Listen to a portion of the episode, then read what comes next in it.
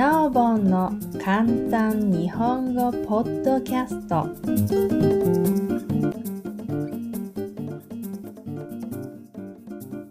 ハングリーであれ愚か者であれ。スティーブ・ジョブズ。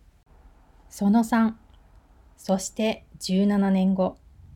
私は本当に大学に通うことになった。ところがスタンフォード並みに学費が高い大学に入ってしまったばっかりに労働者階級の両親は蓄えのすべてを学費に注ぎ込むことになってしまいました。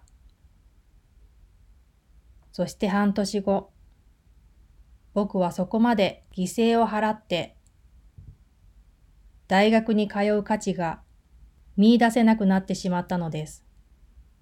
当時は人生で何をしたらいいのかわからなかったし、大学に通ってもやりたいことが見つかるとはとても思えなかった。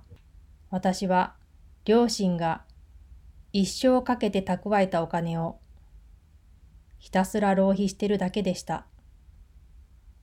私は退学を決めました。なんとかなると思ったのです。